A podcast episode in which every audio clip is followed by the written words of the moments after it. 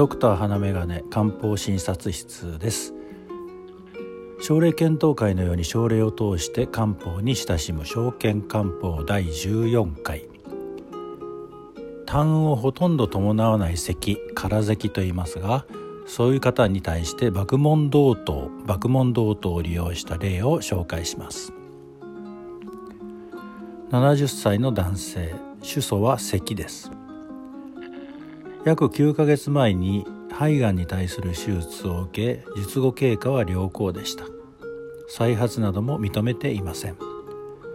しかし1ヶ月ぐらい前から咳が頻発するようになり時に顔が赤くなるほど咳き込むこともあるようです。痰はほとんど出ません。咳止めの薬を何種類か処方してもらいましたけれど効果がないということで漢方外来紹介となりました。身長158センチ体重59キロ。呼吸困難などは認めず口が少し乾くといった程度でした。やや便秘傾向です。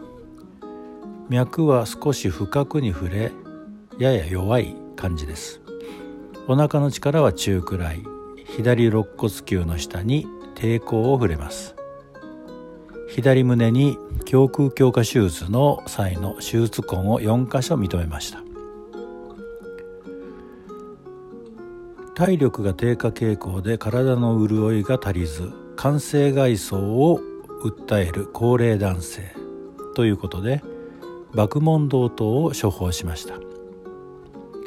一月ほどでひどく咳き込むようなことがなくなり深呼吸もできるようになりました。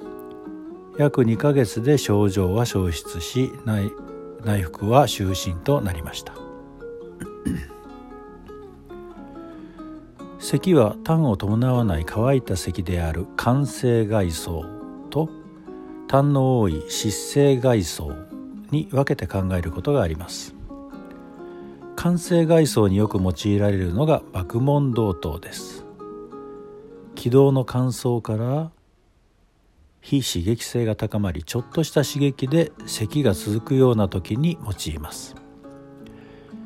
一般的な咳止めは痰を止める作用から気道の乾燥を強くすることがありかえって咳が出やすい状況となることもあるようです。爆問同等は6種類の生薬から構成されています。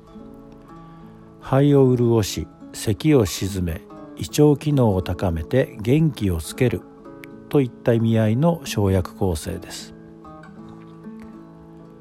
保険適用は痰の切れにくい咳気管支炎気管支喘息となっています。この場合の痰は湿り気が少なく粘り気がありなかなか取れないような痰です。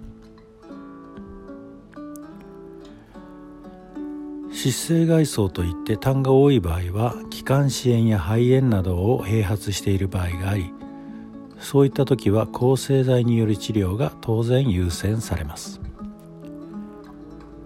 喫煙が原因となって慢性閉塞性肺疾患の状態で痰がよく出るといった場合には聖杯とその他の漢方薬も利用できますから痰が出て困るといった場合にも漢方医に相談してみてください。風邪は治っているのだけれど咳が続き咳止めを飲んでもずっと咳が止まらないといった方が漢方薬で速やかに良くなるといった経験をすることは少なくありません。病気に対する治療の原則は西洋医学的判断を行った上で必要ならば漢方薬を利用するというのが良いと考えています。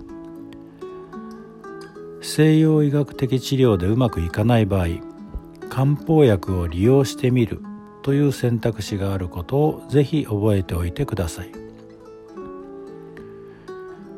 自分で漢方薬を選ぼうとする時には適用に咳が入っていれば大丈夫と考えてしまいがちですが咳以外の症状や体質その他を考慮しなければぴったり合った処方には行き当たらないかもしれません。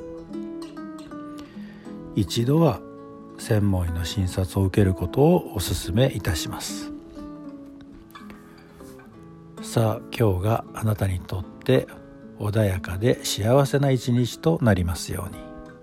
ではまた。